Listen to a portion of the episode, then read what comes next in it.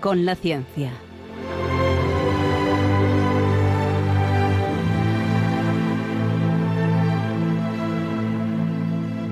Dirigido por Javier Ángel Ramírez.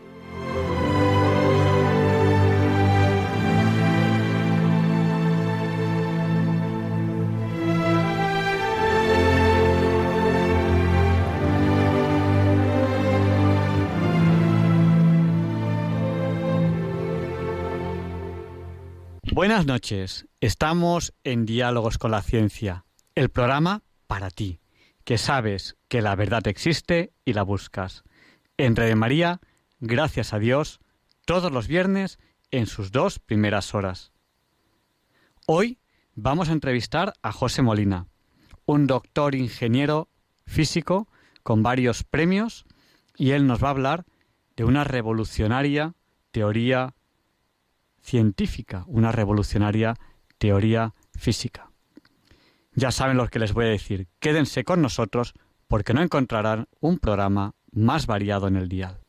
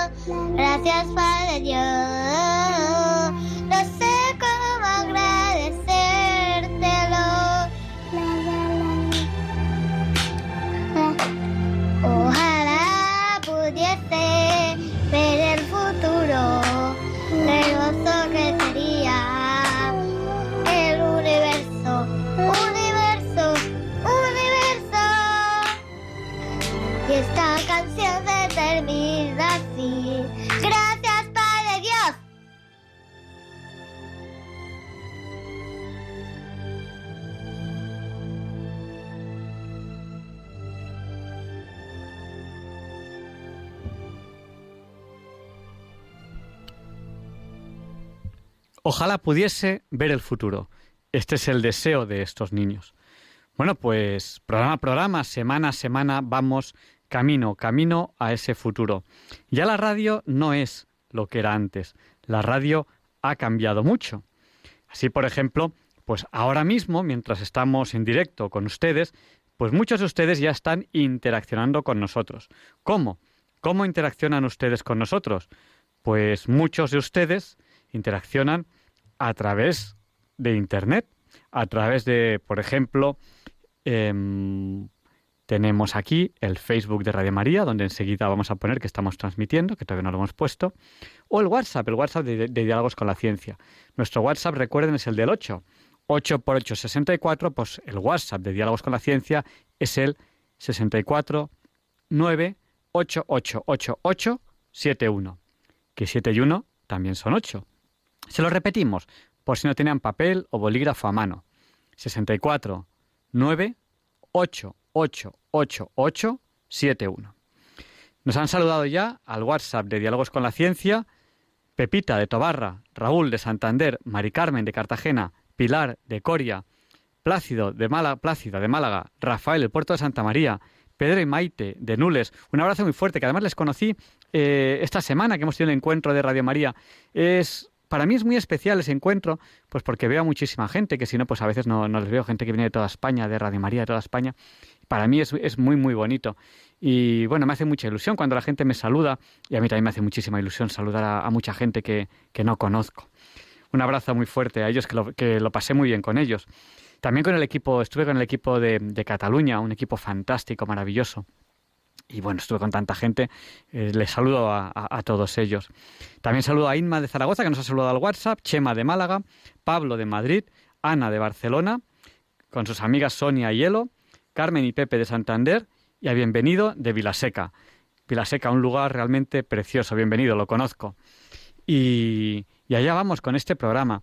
Hoy vamos a hablar de unas teorías que les va a encantar a ustedes, unas teorías físicas que son absolutamente revolucionarias. Dentro de un rato tendremos aquí al profesor José Manuel Amaya, que me acompañará en esta entrevista que haremos a un doctor, ingeniero y físico, que es eh, José Molina, que tiene varios premios, y con él vamos a hablar de física y unas teorías que tiene él que son absolutamente revolucionarias. Algunos nos, intentan llamar al WhatsApp de, Diálogos con la Ciencia, al 649 888871. Pero este es un teléfono que tenemos única y exclusivamente para el WhatsApp, no lo usamos para, para nada más. Así que es el teléfono al que nos pueden escribir por el WhatsApp, no es un teléfono que nosotros cojamos. Pero dentro de un rato sí podrán llamarnos. Dentro de un rato les abriremos el micrófono para que ustedes participen en la entrevista de la semana preguntando al profesor eh, José Manuel Amaya o a nuestro entrevistado de hoy, José Molina. Y bueno, ya saben lo que les voy a decir. Está a punto de ser la hora más especial del día, esa a la que empiezan las entrevistas. Hoy empezaremos con Leonardo Daimiel Per de Madrid. Ya son las 007, la hora Bon. Leonardo Daimiel Per de Madrid presenta la sección Pensar y Sentir.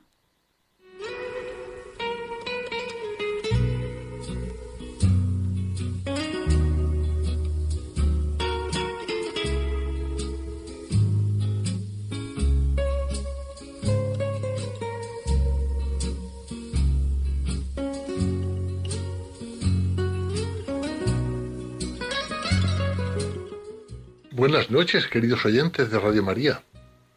Soy Leonardo Daimiel y celebro estar de nuevo con ustedes.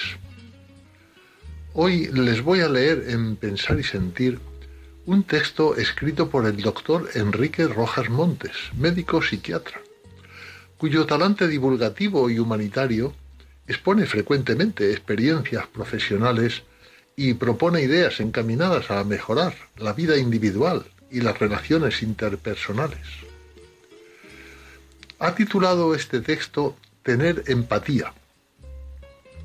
Y aunque en él explica y aplica su significado, como aclaración previa les recordaré que la empatía es la habilidad de entender y compartir los sentimientos y las experiencias de las demás personas. Es imaginarse a uno mismo en la piel de otro, sentir lo que sienten los demás. Por lo tanto, nos permite amar de manera más sincera. Por el contrario, quienes carecen de empatía no se posicionan más allá de sí mismos, ni se preguntan cómo se pueden sentir los demás ante sus acciones o comentarios. No pueden establecer relaciones de igualdad con los demás porque lo hacen desde una presunta superioridad. Y vamos ya con el texto del doctor Rojas Montes que dice así. La empatía es un sentimiento de identificación con alguien que nos lleva a compartir su mundo emocional. Es comprender. Y eso significa ponerse en el lugar del otro. Hay dos conceptos que se parecen pero que tienen diferencias claras. Entender a una persona y comprenderla. Lo primero significa ir hacia esa persona, acercarse, aproximarse, ir a su encuentro y escuchar sus razones y argumentos. Lo segundo, comprenderla, es ponerse en su piel y captar lo que está sucediendo en su interior. Por eso comprender ya es aliviar. En el fondo aparece la palabra concordia, que está compuesta de otras dos, estar con el corazón al lado de otra persona. Intentar sentir de la misma manera, ya que el corazón es el lugar donde se almacenan los sentimientos, el parque donde se hospeda todo lo que es y significa la afectividad. Comprender es dialogar, conocer los motivos de esa otra persona, profundizar qué es lo que está pasando en su interior. Por eso uno de los primeros pasos de la empatía es no juzgar, esperar a saber los motivos de esa conducta. Es reconocer los sentimientos y captar el porqué de ellos, sabiendo que todos tienen dos caras contrapuestas, alegría, tristeza, paz, ansiedad, amor, desamor, confianza, desconfianza, felicidad, infortunio, y así un largo etcétera. Comprender es escuchar, cultivar la atención, preguntar, saber las razones. Comprender es amar. Yo formularía el siguiente catálogo de preguntas que en general lo hacemos los psiquiatras y los psicólogos, pero que lo puede llevar a cabo una persona que tenga buena capacidad psicológica. ¿Qué sientes? ¿Cuáles son tus sentimientos? Intenta describirlos, aunque te cueste, y bucea en tu interior. Hazlo con tus propias palabras. Esfuérzate por relatarlos. En el lenguaje coloquial diríamos, ¿qué te pasa? Inteligencia es el arte de preguntar, de bucear, de perforar la superficie del ser humano y bajar a los sótanos de su personalidad y ver qué está pasando allí. ¿Desde cuándo te pasa esto? Intenta poner una fecha aproximada sobre cuándo surge esta colección de sentimientos que vives dentro de ti. ¿A qué lo atribuyes? ¿Cuáles han sido los factores influyentes y desencadenantes? Es importante tomar buena nota de esto, pues ahí asoman causas que son físicas y motivos que son psicológicos. Este interrogatorio es muy fructífero. Es rastrear qué ha sucedido y cómo esa persona lo ha ido viviendo. Evitar prejuicios, es decir, no dar una opinión anticipada, ser prudente, esperar a escuchar lo que ha sucedido. Los psiquiatras nos hemos convertido casi en los médicos de cabecera y asistimos con mucha frecuencia a momentos psicológicos muy duros o enfrentamientos entre dos personas en donde hay que escuchar a las dos partes, las versiones que cada uno ofrece de ese conflicto, porque todo tiene un fondo subjetivo. ¿Cómo se puede hacer eso? ¿Cuáles serían las principales claves para hacer una labor que pueda ser calificada de empática? Sugiero varias estrategias. La primera estrategia ayudar a esa persona a tener una mejor exactitud de apreciación, valorar los hechos de forma templada, serena, utilizar los instrumentos de la razón de forma equilibrada y tasar y evaluar de forma sana lo sucedido. Segunda estrategia. Ayudar a esa persona a no convertir un problema real en algo mucho más grande en una palabra, desdramatizar, relativizar, quitarle importancia. Tercera estrategia. Ayudarle a tener perspectiva, visión larga y panorámica de los hechos, mirar por elevación, animarle a que ponga las luces largas en su vida personal, ser capaz de otear en el horizonte y descubrir que detrás de esa experiencia negativa y dolorosa se puede encontrar un ángulo positivo que nos enseña unas lecciones que pueden estar sumergidas en algo de lo que ocurrió. He visto derrotas que al cabo de un tiempo relativamente breve se han convertido en victorias. Evitar el cortoplacismo, la mirada corta, inmediata, haciendo otra lectura de lo sucedido, ya que los fracasos nos ayudan a curarnos de la arrogancia fortalecen la voluntad y nos invitan a volver a empezar. Cuarta estrategia. No darse por vencido. Pelear, luchar, hacerse fuerte en la adversidad. Fortaleza y voluntad. La primera es firmeza, brío, hacerse uno robusto en las adversidades. La segunda es la capacidad para ponerse unos objetivos concretos y esforzarse al máximo por conseguirlos. Y la quinta estrategia, La empatía es una de las manifestaciones más claras de tener una buena inteligencia emocional. La inteligencia en general es la capacidad para captar la realidad en su complejidad y en sus conexiones. Capacidad de síntesis. Saber distinguir lo accesorio de lo fundamental. Y la inteligencia emocional es la facultad para elaborar un pensamiento tridimensional. Altura, anchura y profundidad. Corazón, cabeza y cultura. Mirar por debajo de la realidad y de las apariencias. Y termina así este texto escrito por el doctor Rojas Montes. La empatía es el secreto escondido en el archivo de los sentimientos. Si lo extraes, ves de otro modo. Saber amar es saber mirar.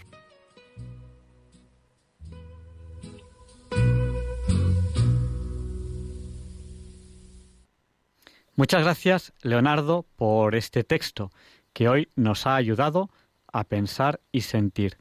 Y ya saben que lo que viene a continuación es la entrevista de la semana. Y la entrevista de la semana empieza siempre con esta sintonía.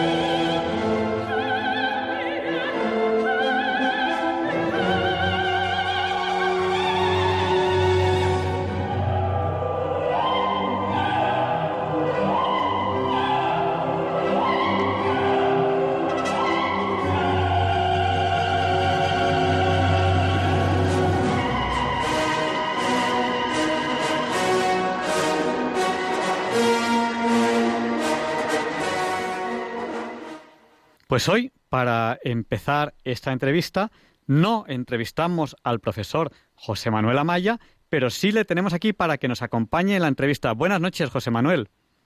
Buenas noches, Javier Ángel. Muchas gracias. Pues vamos a presentar a nuestro entrevistado de hoy, que le vamos a entrevistar entre nosotros dos, que es don José Molina. Él es doctor ingeniero, licenciado en ciencias físicas, tiene dos medallas de oro, dos en la exposición internacional de inventores que ahora nos dirá, creo que fue, creo que creo que suele ser en, en Bruselas, y una de ellas con mención honorífica especial.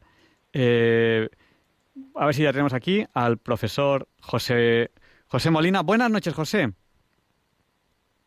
Hola. Dígame. ¿Me escucha bien? Sí, yo soy José Molina. Sí. Pues le hemos presentado como doctor ingeniero licenciado en física, dos medallas de oro en la Exposición Internacional de Bruselas, si no me equivoco, de inventores. Bueno, pues eh, díganos, para empezar, ¿qué edad tiene usted a fecha de hoy? ¿Cómo? ¿Qué edad tiene usted a fecha de hoy? ¿Qué cómo es? ¿Qué edad? ¿Qué edad? ¿Cuántos años tiene usted hoy? No entiendo, es que no lo digo bien. A ver, dígame ahora. ¿Qué, ¿Cuántos años? ¿Puedo yo, Sí. puedo yo echar una mano? Echa una Eh, mano. Que- le conozco bastante bien desde hace ya muchos años y le tengo un enorme aprecio y es un gran amigo que tiene 97 años. De modo que Exactamente, exactamente. Le, le- le escucha mejor a usted que a mí. O sea que casi, casi, eh, cuando no pueda, pues me hace, le hace usted la- las preguntas. Bueno, cuéntenos, antes de explicarnos la teoría, la teoría de la que vamos a hablar hoy, que es una teoría muy interesante física, antes de entrar en ella, eh, cuéntenos, ¿cómo ha sido un poco su trayectoria profesional? ¿Cómo? ¿Cómo ha sido su trayectoria profesional? En mi historia profesional. Sí, la trayectoria profesional. Bueno, yo he sido, yo soy licenciado en físicas, ingresé en la universidad en el año 42 del siglo pasado, ¿eh? O o sea que ya fue unos años. Y después, al acabar la carrera, me planteé el problema de dedicarme a la física, que significaba a la enseñanza. Hoy día ya tiene o a practicar o a aplicar la física. Y decidí aplicar la física, para lo cual eh, hice instancia para ingresar en la Escuela de Ingeniero de Armamento, pasé los, las pruebas correspondientes y después de cinco años terminé la carrera de ingeniero de armamento y fui, fui destinado a distintas fábricas militares, pero siempre mantuve un poco contacto con mis, mis, con el sentido mío sobre la física, porque era mi vocación. Yo cuando estudié, cuando acabé el bachillerato, pues en mi casa incluso, porque yo soy hijo de un notario, pero mi padre había muerto, mi tío Pepe, que era registrador de la propiedad, hermano de mi madre, pues me animaba a que fuese abogado, que tenía más salidas, pero yo, por vocación, eh, escogí la carrera de física, ¿no? ¿Eh? Porque la física es la ciencia que estudia la acción de la naturaleza. Mire, la ciencia es el conocimiento exacto y razonable de las cosas y de los principios que determinan sus propiedades. Entonces, nos encontramos con tres tipos de ciencia. Uno, la ciencia física, que es el conocimiento exacto de la, es, es, el estudio de la física, es el conocimiento del estudio de la acción de la naturaleza. Después está la ciencia biológica, la biología, como ciencia que estudia la acción de la vida. Y luego está la economía, la ciencia que estudia la acción de la conciencia humana, o sea, del hombre. Y a esas tres ciencias le corresponden tres artes. Uno, el arte de la ingeniería, que es la aplicación razonada en función de los conocimientos físicos. es el arte de, de condicionar la acción de la naturaleza. Después está la medicina, que es el arte de condicionar la acción de la vida en función de los conocimientos biológicos. Y luego está la política, el arte de condicionar la acción de la conciencia humana, o sea, del hombre, que es lo que hace el político. Y es así como yo me planteo las cosas, ¿no? Pues eh, sé que usted tiene una teoría física que... ¿Eh? Sé que usted tiene una teoría física que de demostrarse revolucionaría al mundo de la física. Cuéntenos un poco. Mira, es sobre la... Eh, exactamente. Mira, evidentemente la física que, que aplicamos y que conocemos, que conocemos a través de los estudios, que es, esa interpretación de lo que observamos. Pero esa interpretación eh, de lo que observamos admite, admite distintas mm, interpretaciones. Y entonces el problema está en saber quién está en, la verdad, porque evidentemente eh, los fenómenos físicos mm, admiten distintas interpretaciones, pero no son todas las que valen, sino algunas. Y en este caso, la física actual, pues al interpretar el, experimento de Michelson y en contraposición con la aberración de la luz, surge una incompatibilidad y entonces de ahí nace lo que es la teoría de la relatividad. Entonces, respecto a la teoría de la relatividad, cuya base principal es que condicionan el valor de la velocidad de la luz, yo establezco una teoría en que la velocidad de la luz no es un invariante, como dicen, sino que es función de las condiciones físicas en que se apoya, porque es un fenómeno vibratorio. La luz es una lluvia atomizada de energía. Y por tanto, esos, esas, esas porciones de energía que supone la lluvia, que es la luz, tienen una velocidad determinada en función de sus características físicas.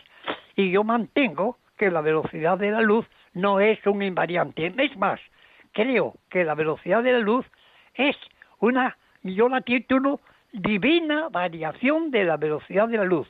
Hay muchos fenómenos que nos podemos explicar a partir de la variación de la velocidad de la luz. Y para poner un ejemplo de esos fenómenos que, que, se interpretan en función de la velocidad de la luz, está, por ejemplo, la, la, la, la digamos, la explicación de la materia oscura ¿Qué es la materia oscura? La materia oscura es una materia que se supone que existe para explicar las, unas velocidades inexplicables de ciertas galas, de ciertas estrellas en las galaxias o, ciertas galaxias en cúmulo de galaxias que no se corresponden con la velocidad que tenían que tener en función de las leyes de Newton. Entonces inventan que allí hay algo que es la materia oscura. Y yo, mi opinión es que no es así. Es, no es la materia oscura lo que falta. Lo que sucede es que las estrellas y las galaxias en el cúmulo de galaxias están dotadas de velocidad. Y esa velocidad es energía. ¿Qué significa? Que se potencia la acción gravitatoria, o sea, la masa gravitatoria de esas estrellas. Y eso crea un incremento de, digamos, de, del campo gravitatorio que justifica esas velocidades excesivas que no tienen explicación, según aplica de una manera sencilla la, la, las teorías normales de Newton, ¿no? Y eso es. O sea que mi, mi, mi teoría es que la velocidad de la luz no es un invariante. Y que es por, y que al mismo tiempo es además lo que para mí entender la velocidad de la luz, la variación de la velocidad de la luz radica es el alma, digamos, yo la titulo divina variación de la velocidad de la luz, es el alma que anima y, y, y apoya y, soporta la diversidad funcional del universo. Pues lo que usted... Por ejemplo, por ejemplo para poner un ejemplo de esta divina mm, importancia de la variación de la luz, está ese que dijimos, esa interpretación, y también la existencia de los llamados neutrinos, que según Pauli era una, era una materia que aparecía que no tenía que aparecer, ¿no? ¿Eh? No, es simplemente fruto de la potenciación cinética que significa la variación de la velocidad de la luz. Mira, en la física actual, normal, eh, se, establecen las propiedades de la materia en función de unos supuestos o unas hipótesis. Y entre los supuestos básicos están las líneas de fuerza de Faraday. Bueno, pues Pepe Molina, que está hablando por el teléfono, estableció, en lugar de basarnos en las líneas de fuerza, me baso en capas de fuerza de los espacios físicos. Y en función de eso, he deducido en un artículo que, se ha, que he escrito y he registrado con el título de Potenciación cinética de toda acción a distancia, cualquiera que sea su razón física, o sea que la energía cinética no solamente potencia la masa, según el factor 1 partido por 1 menos metro cuadrado, sino que potencia también las cargas eléctricas. Y por eso, cuando se interpretan los resultados que se observan en los, en los aceleradores, se encuentran partículas que, desconocidas, pero que no es verdad, es partículas elementales que están dotadas de energía y se potencian sus propiedades no solamente gravitatorias, sino también eléctricas. Eso es un planteamiento original mío que he registrado en el registro de la propiedad intelectual. Y al mismo tiempo tiene una razón muy clara. Eh, ¿Por qué? Porque al, con, con la energía cinética, con el movimiento, las capas de los espacios físicos se mueven arrastradas por el propio universo, por el propio cuerpo al que, al que, pertenecen. Pero ¿qué sucede? Que las capas mm, físicas más lejanas tardan en acoplarse, le llega la orden de movimiento más tarde cuanto más lejos están. ¿Y eso, eso qué significa eso? Que se condensan por la proa las capas estas físicas de los espacios físicos eléctricos, electromagnéticos, y se rarifican por la popa. Pero resulta además que la media cuadrática en lo que se condensa por la proa y lo que se elonga por la popa en cualquier dirección, en los dos sentidos, la media cuadrática es igual a si se potencia con lo que llamamos masa inerte. Uno partido, m su cero, masa en reposo, partido por raíz cuadrada de 1 menos beta. al cuadrado. Y ese beta al cuadrado es velocidad del cuerpo partido por la velocidad de la luz. El beta es al cuadrado. Según ese planteamiento, Pepe Molina dedujo, y lo he publicado y está registrado, que por el movimiento las, la masa m sub 0 pasa a valer m sub 0 partido por el cuadrado 1 menos beta cuadrado. Y esto, desarrollando en serie, me lleva a la conclusión del famoso MC2, que la energía es igual a la masa, a la, velocidad de la luz por, al cuadrado por la masa. Y entonces, y resulta que de esta fórmula llego a la conclusión MC2, pero Loren llegó a la misma expresión, 1 partido cuadrado menos beta cuadrado, a partir de 1 de E igual a MC2 que Loren, eh, eh, y uno, igual a MC2 lo dedujo primero Poincaré y se le atribuye esa fórmula a Einstein, que es verdad que la dedujo también Einstein, pero Einstein la dedujo cinco años más tarde. Poincaré dedujo la fórmula E igual a MC2 en el año 1900 y Einstein la dedujo siguiendo otro camino que Poincaré, que Poincaré la dedujo el año 1905. Y los dos, Poincaré y Einstein, partieron de la ley que intuyó Puenting en el siglo XIX final, que dice que un haz luminoso de energía E, cuando incide sobre un cuerpo, le comunica un impulso igual a E partido por C. Eso es de Puenting, que fue aprobado, que fue probado eh, experimentalmente eh, por, por ciertos físicos que en este momento no me acuerdo el nombre. Y que de aquí, si la cantidad de movimiento es E partido por C, dijo, dijo hombre, si a un gas luminoso le adopto un factor de inercia, una masa, su cantidad de movimiento es esa masa de, que le adopto ese, ese factor de inercia por la velocidad que es C. Entonces dice, M, M por C es igual a E partido por C, de donde E es igual a MC2. Esa es la deducción que hace Poincaré de esa fórmula. Y Einstein, siguiendo otro camino, pero a partir también de la hipótesis de Puenting, dedujo también la misma fórmula. Así es. Pues es muy interesante lo que nos está contando, la verdad es que es muy interesante y ¿Eh? a mí me ha abierto los ojos el primer ejemplo que usted ha puesto. El primer ejemplo que usted ha puesto, en el cual explica la no necesidad de materia oscura, a mí, que em, ese tema lo conozco un poco, me ha abierto los ojos. Es decir, existe otra posibilidad que yo no había planteado, que usted acaba de plantear, según la cual no sería necesaria la, la materia oscura. ¿Usted ha publicado ya todas estas fórmulas o le quedan más fórmulas por publicar? Bueno, yo ese artículo lo he escrito y está pendiente de... Yo lo he registrado en el registro de propiedad, que se titula el artículo, el título del artículo es Materia oscura, energía oscura y neutrinos en, los, en desarrollo. Y está pendiente de publicar, pero está registrado en el registro de propiedad intelectual. Mire, la materia oscura es eso, que hemos dicho. Después están los neutrinos. Los neutrinos surgen de una eh, cuando hay una desintegración de tipo beta, beta, lo que sea.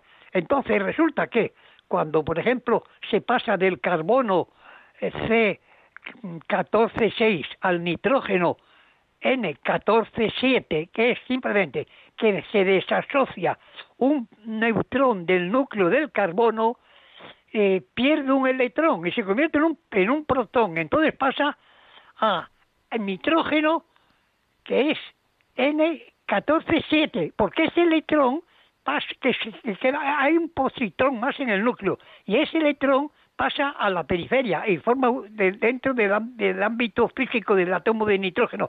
Entonces, ¿qué resulta?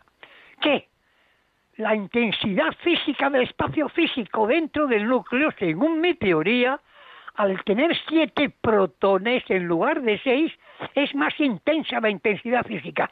Y en consecuencia de esa intensidad mayor, cae la velocidad del que se apoya en este espacio físico. Y al caer la velocidad, se potencian las cargas y las masas. Y de ahí se explica por qué el nitrógeno pesa más que el carbono del cual sale cuando mantiene las mismas materias, simplemente porque cambia la velocidad de la luz del núcleo. Y entonces se potencian las cosas en función de la fórmula 1 partido por r cuadrado 1 menos beta cuadrado. Y no es porque se ha incorporado un neutrino como supone Pauling. Bueno, un tema, un tema realmente apasionante porque... He dicho. No, pero usted nos ha puesto dos ejemplos, pero realmente su teoría cambia muchas cosas. O sea, cambia eh, mucho, cambia prácticamente un montón, vamos, prácticamente todo. Y con respecto, perdón, es que yo me, meto así por las buenas y, no he pedido permiso.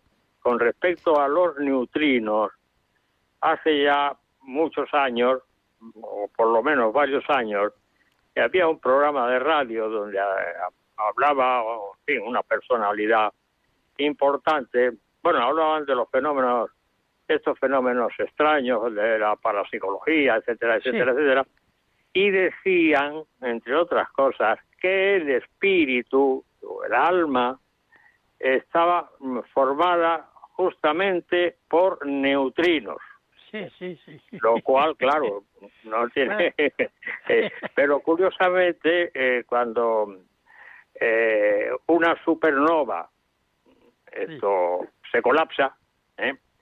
entonces llega un momento en que la presión interna es enormemente grande, el núcleo se empieza a contraer de una forma eh, enormemente violenta, con una velocidad prácticamente igual o prácticamente lo mismo que la velocidad de la luz, treinta y tantos mil kilómetros por segundo, y luego en la explosión eh, de la estrella eh, salen un montón de eh, moléculas y un montón de neutrinos a una velocidad de 16.000 kilómetros por segundo. Sí. Eso es lo que hay hasta ahora comprobado. Y entonces toda esa materia que ha explotado se extiende por el espacio para formar otra eh, otro sistema solar, por ejemplo, ¿no? Porque nuestro sistema solar eh, deriva, parece ser, según está justificado eh, por la astrofísica, deriva de la explosión de una supernova de primera o segunda generación, concretamente. Y perdón porque me he metido en una cuestión donde no se me llamaba. Me, refiero a la cuestión de los neutrinos, ¿no? Sí, ahora, ahora, ahora hablamos de neutrinos. Eh, que yo sepa, que yo sepa, nuestro sistema solar es de tercera generación, es decir... Tercera, tercera generación, sí. es, decir, ese fenómeno que nos ha explicado eh, el profesor José Manuel Amaya ha ocurrido dos veces y nosotros estamos en la tercera nosotros estamos viviendo en un sol de tercera generación. Eso se sabe cuando se analiza eh, la composición del sol, que cómo se puede analizar, pues por el espectro de la luz que emite. Cada elemento emite unos, unos espectros, una firma en los colores diferentes, se analiza el espectro, se supone a través de ese análisis los átomos que componen el sol y según esas conclusiones se deduce que ese efecto ha ocurrido dos veces. Es decir, estamos en un Sol que es de tercera generación, si, no me equivoco. Eh, José Molina, iba, iba a hablar usted de, neutrinos con lo que nos ha dicho el profesor José Manuel Amaya. ¿Cómo? ¿Cómo? Iba a hablar usted con lo que nos ha dicho el profesor José Manuel Amaya, iba usted a hablarnos más de neutrinos, a partir de lo que ha dicho el profesor José Manuel Amaya. No sé, no lo entiendo. Pepe, Pepe, Pepe, que si puedes hablar más de neutrinos a partir de lo que yo he dicho de ellos concretamente.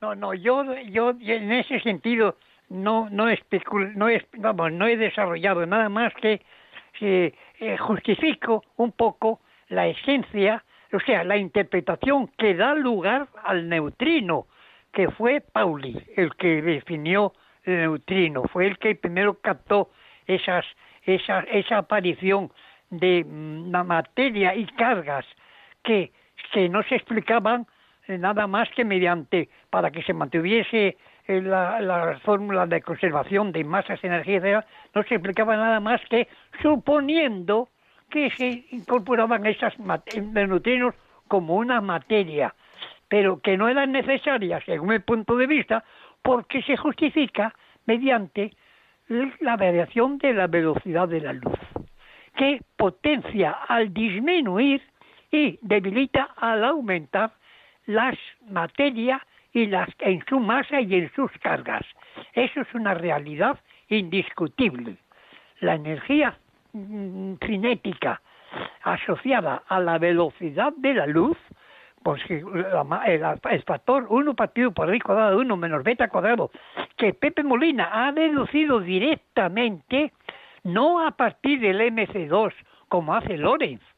Lorenz, a partir del M E igual a MC2, deduce que M sub 0 por partido por raíz cuadrado 1 menos beta cuadrado es la nueva masa de M sub 0 cuando toma la energía eh, una velocidad determinada en función de la velocidad que está presente. No, es que no es así.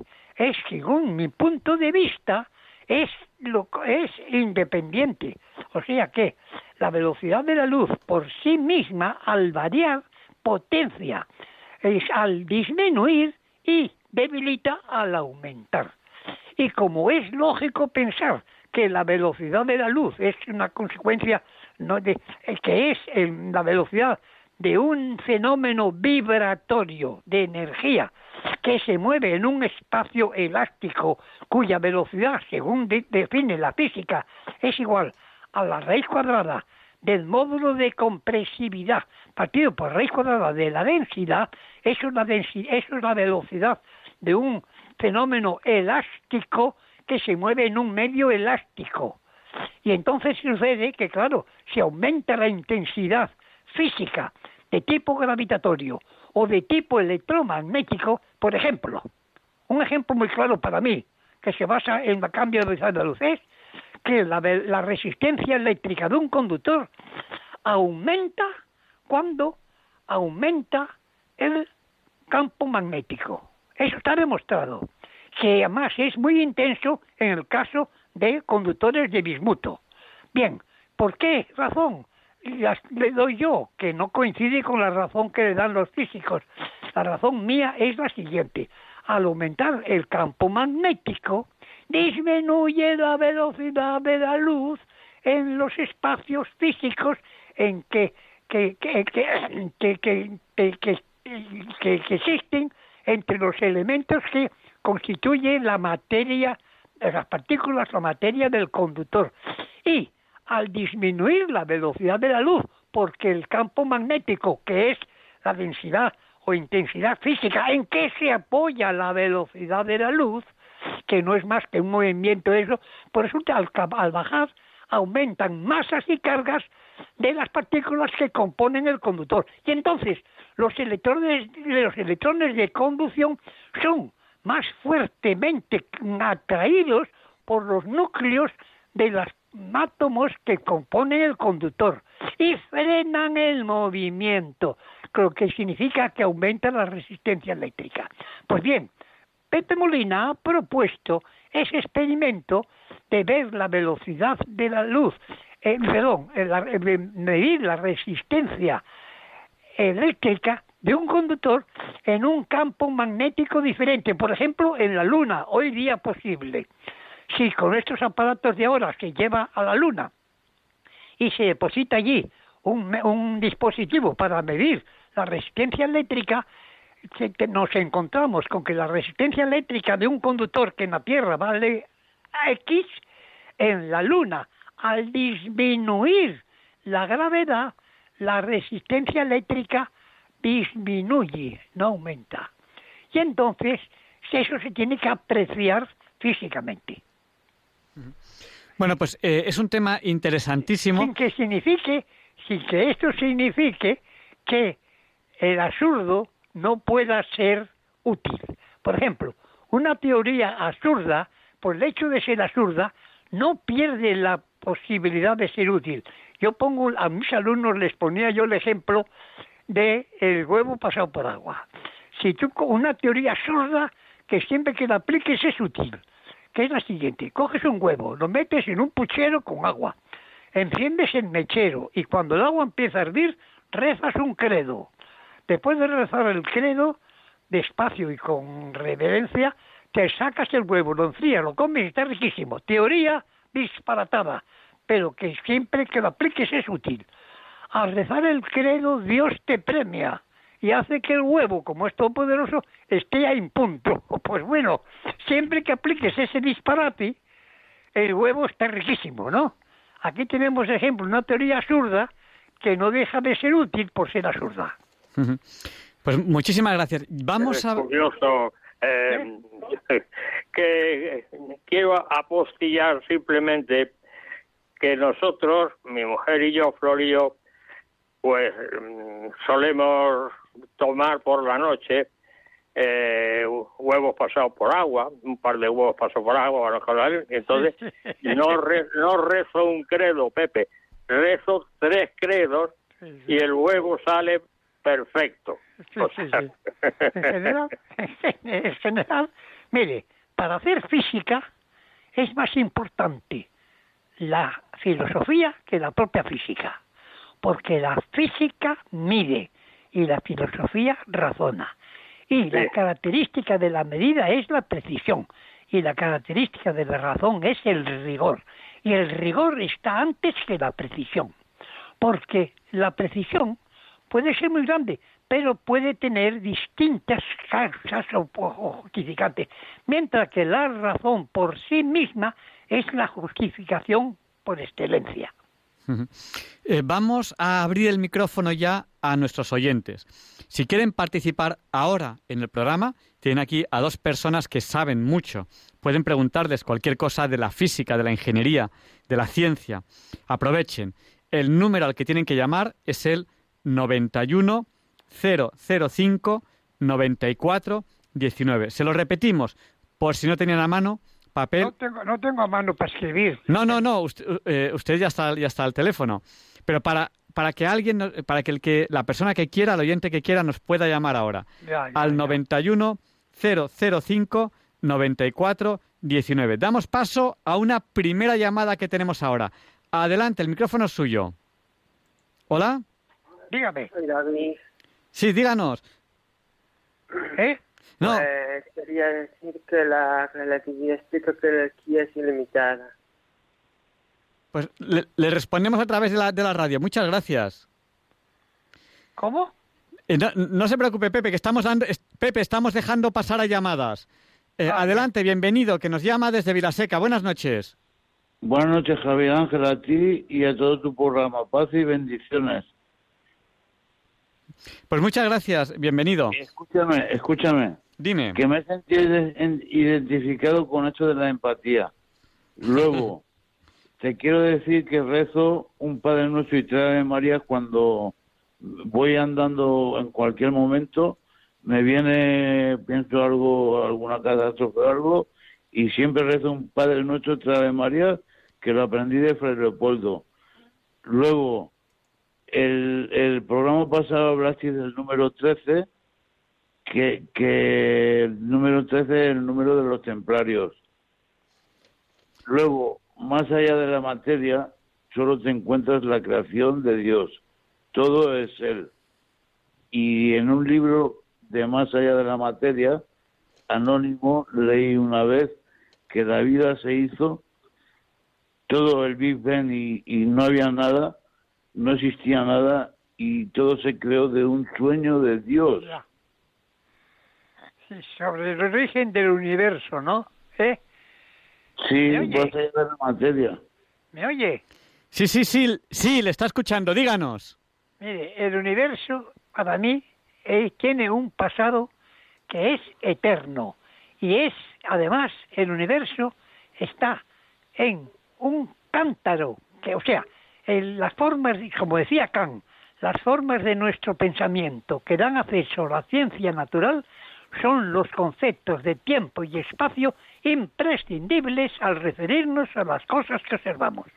Entonces, O sea- el espacio es el cántaro, tridimensional, infinito, real, Pero siempre es el cántaro, siempre- que- y además en este universo podemos deducir que no existen casos únicos, porque todo lo que existe tiene una razón de ser, que está en ejercicio, y esa razón de ser hace que se verifique la Pero multiplicidad. y por tanto no existe, si existe, o- es más, si hay- lo vemos, si existe un planeta, según esta teoría existen más, y ahora se comprueban que existen más planetas. Si existe una estrella, existe más que las vemos por la noche. Pues bien, este universo que para mí no está en expansión, esto es una interpretación equivocada de las observaciones de Hubble. La- En la física hay que observar, pero también hay que interpretar. Y la interpretación siempre tiene que acogerse, admite todas las cosas en sí, eh, admiten distintas interpretaciones. ¿Cuál es la verdadera? ¿Cuál es, en qué- ¿Cuál es la que escogemos? Pues hay una regla que para mí es, hay que escoger la más sencilla, la más elemental, la que menos complejidad antañe. Por eso, en, el auditorio Paul de Gotinga, Paul es un físico alemán de principio del siglo pasado. Yo tengo un libro suyo de la electricidad que es magnífico. Bueno, pues este auditorio hay bueno, un lema yo quería, yo campeón quería le- hacerle una pregunta, lema quería que hacerle una pregunta. simple en latín, un pelis. La, la, perdón, la sencillez es la característica de la verdad. Pepe Molina diría, la belleza como, como síntoma de la, de la sencillez es la característica de la verdad. Una teoría para ser verdadera, además de ser funcional, tiene que ser atractiva. Eh, Pero yo, yo quería hacer una pregunta que no... Adelante, no adelante. no, no me ha acabado de... se- eh, me ha hablado de muchas cosas que yo no sé, no he entendido nada, pero la pregunta es si, si siempre ha existido lo que había quedado desde millones y millones de años o, o, o no había nada y de golpe y porrazo se creó. Mire, mire, mire, no cabe duda que lo que se... Mire, un, yo te- eh, cuando yo estudiaba, yo in- ingresé en físicas en el año 42, ¿eh? ahora tengo muchos años.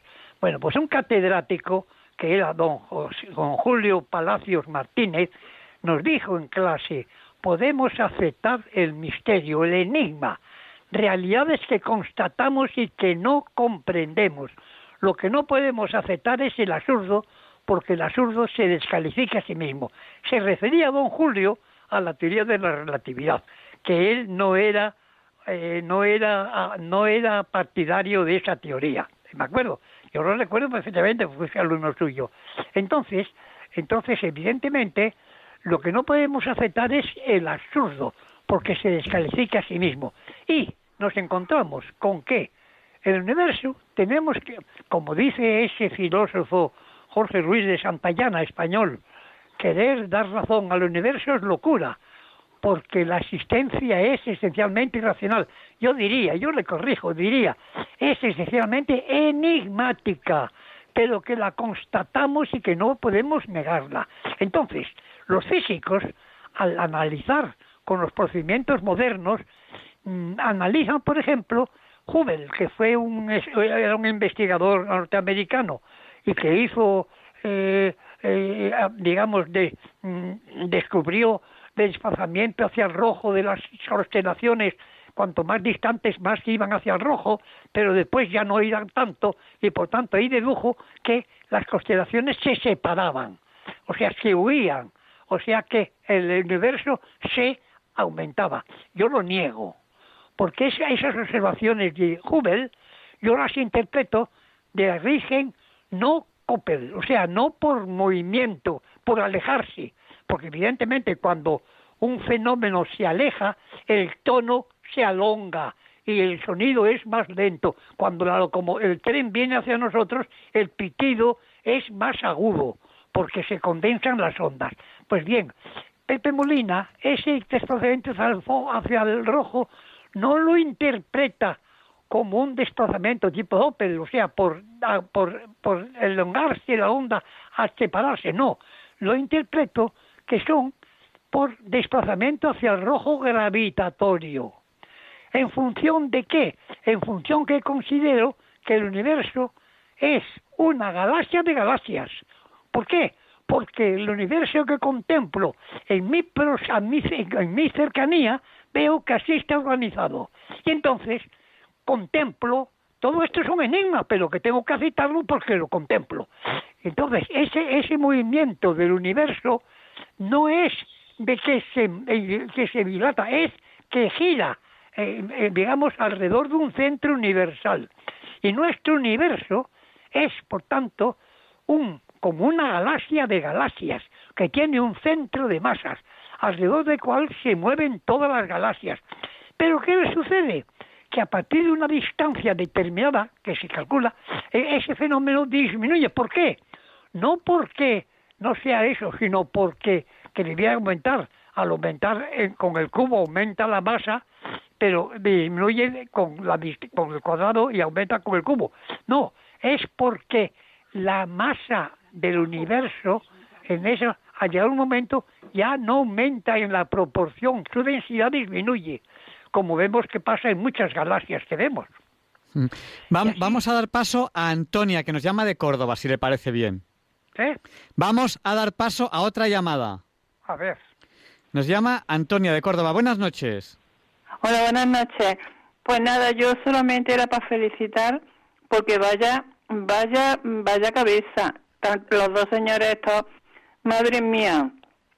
Estoy, estoy yo la mitad de las cosas no me entero porque no, pero, pero lo claro que lo explican. Yo es una pena que, que, estas personas no pudieran estar mm, constantemente hablando, porque es que da gusto de escuchar mm, la verdad y además luego con esa educación, con esa humildad, con ese respeto.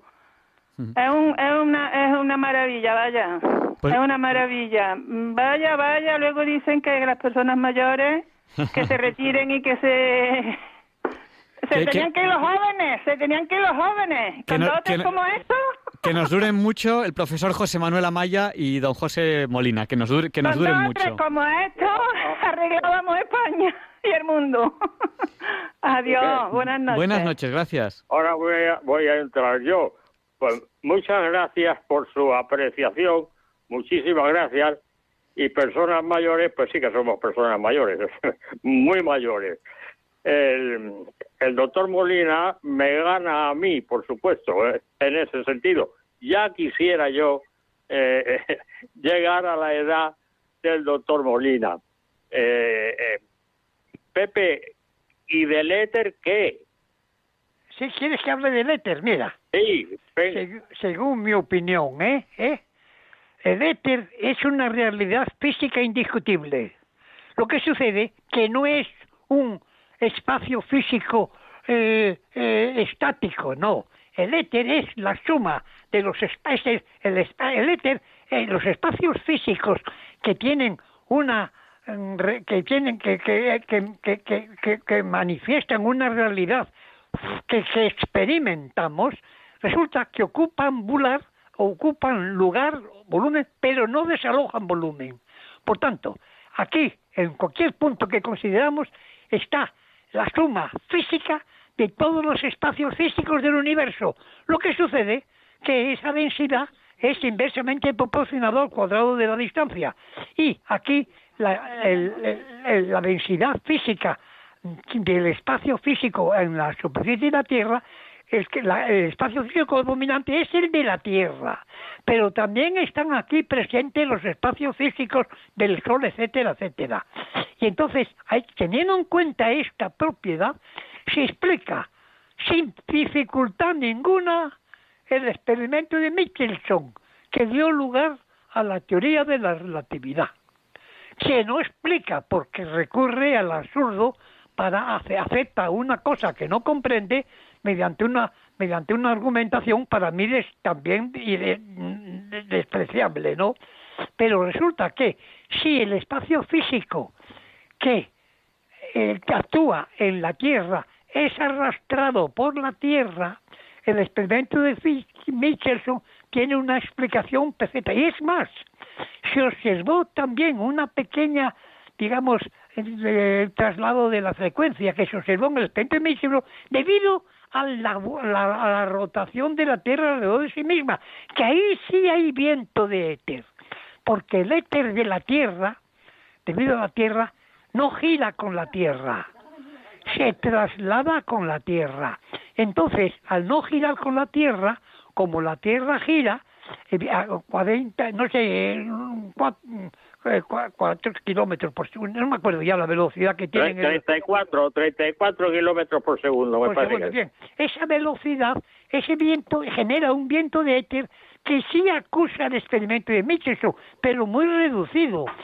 Y no es los 30 kilómetros por segundo de la Tierra alrededor del Sol. Vamos, vamos a dar paso a José, que nos ha llamado también. Buenas noches, José, el micrófono es suyo. Hola, buenas noches. Eh, felicitarlos primero. Segundo, em, bueno, tengo varias preguntas. Primera, em, las teorías de Niels Bohr, Niels Bohr, eh, son parten de filosofía, parten de filosofía y es que me he cogido un libro de Niels Bohr y, y me estoy quedando flipado.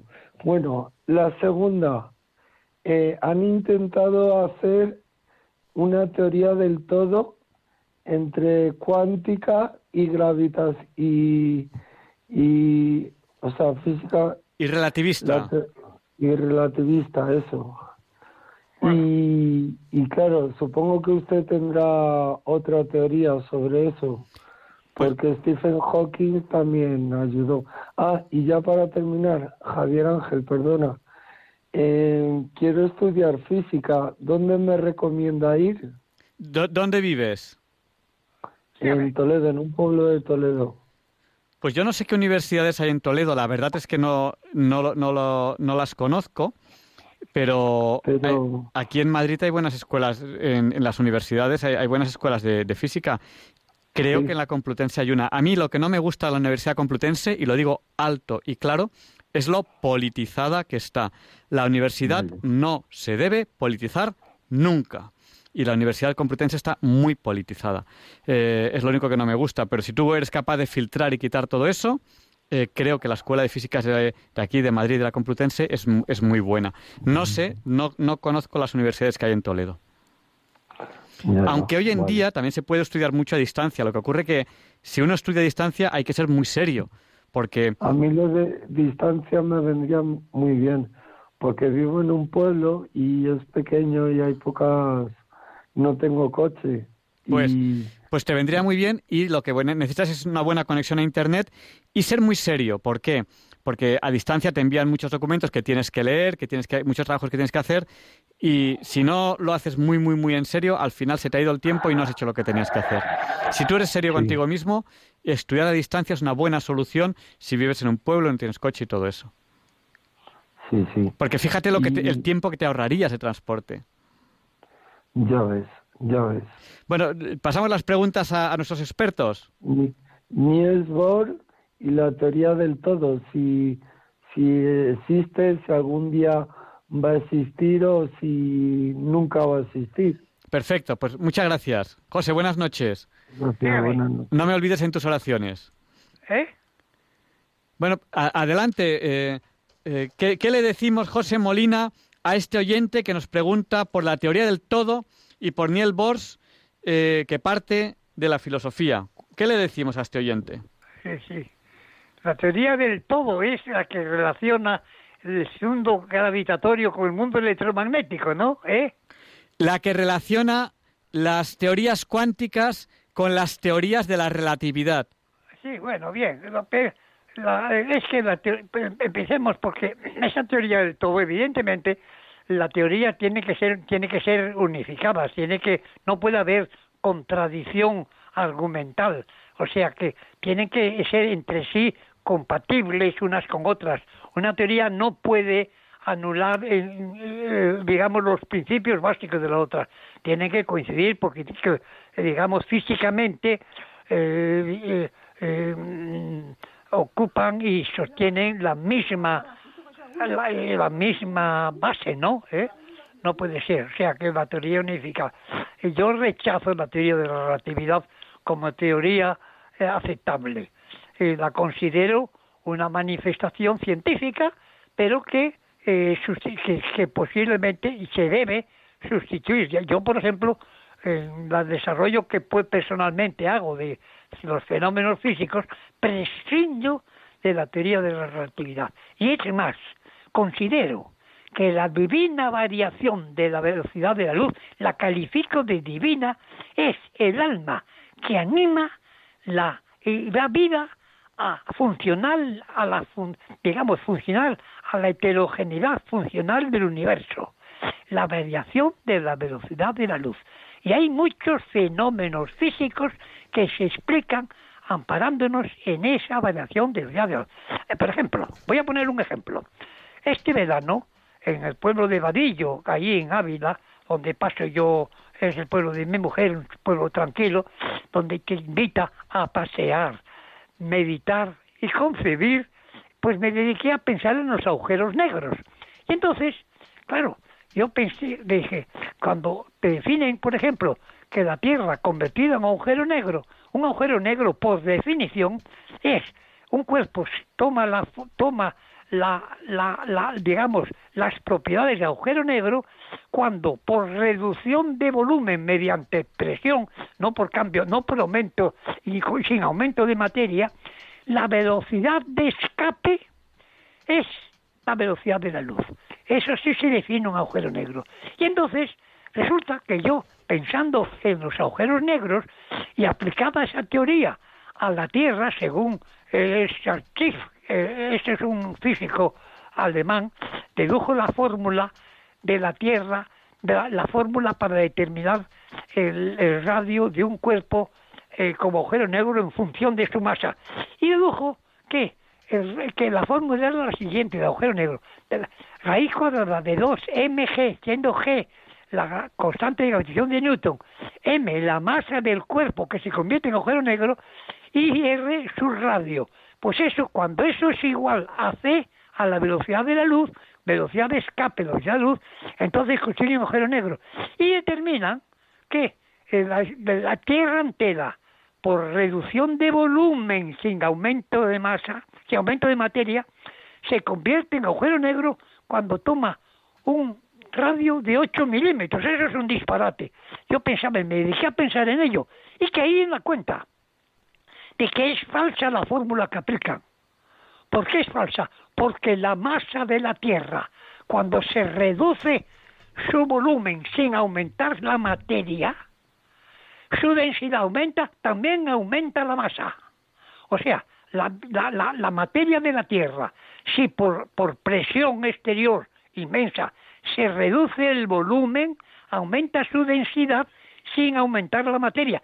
Pero aumenta la masa de esa materia en, función en función de la fórmula MC2. ¿Por qué? Porque al aplicar la presión, la energía que se aplica es la presión por variación de volumen. Y entonces esa energía equivale a MC2, que es M igual a esa energía partido por la velocidad de luz al cuadrado.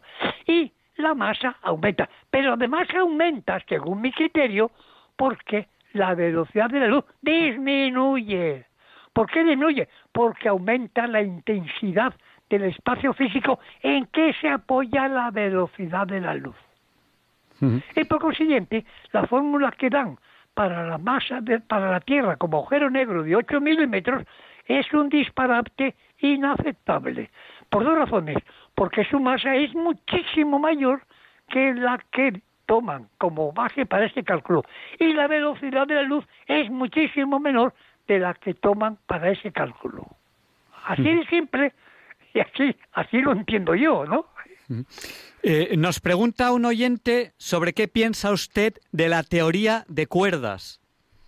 Ah, uh. bueno, bien, sí, no pienso nada porque he oído, he leído ello, pero en mis tiempos de estudiante no la conocíamos, no estudiaba.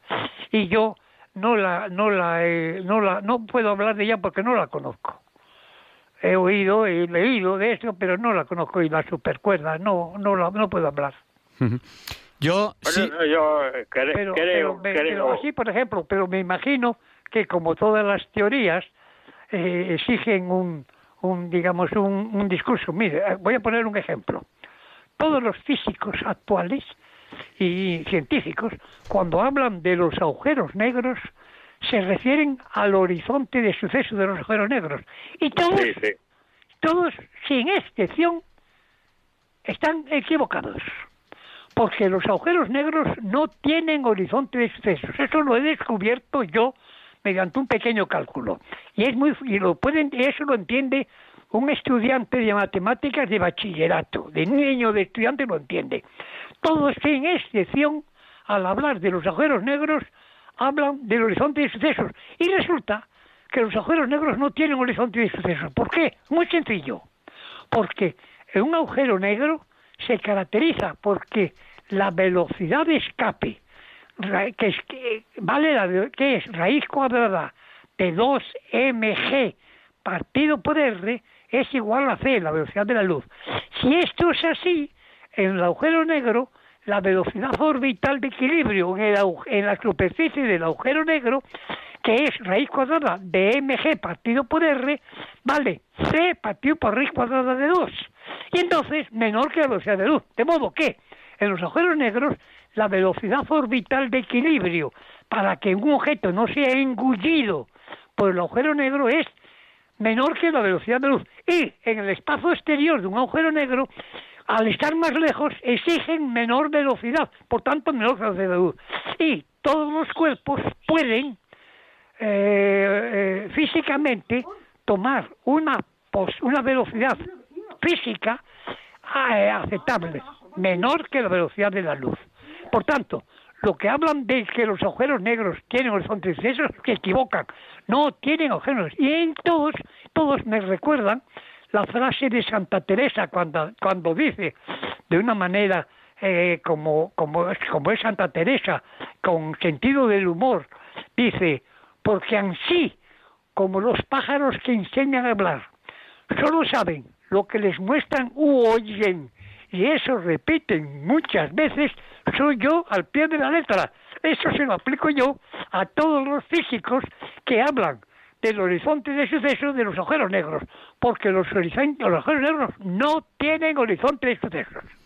Yo voy a hacer un comentario sobre la teoría de cuerdas y es que a mí me sorprende que todos los físicos del mundo llevan 30 años desarrollando la teoría de cuerdas y no hay ni un solo experimento que demuestre nada. Y eso a mí me sorprende. Y eh, no- nos recuerda José que le preguntemos sobre las teorías de Niels Bohr.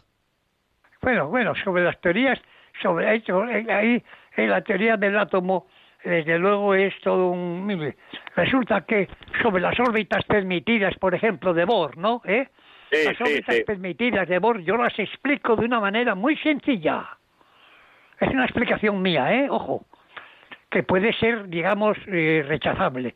Consiste en lo siguiente, que las velocidades físicas de un cuerpo, la velocidad física de un cuerpo puede ser múltiple. Un cuerpo puede tener dos velocidades o tres físicas diferentes, según la propiedad física considerada. Porque las velocidades exigen una referencia. Así, tenemos el caso, por ejemplo, yo voy a poner un caso de un cuerpo que tiene una velocidad gravitatoria determinada y una velocidad electromagnética diferente.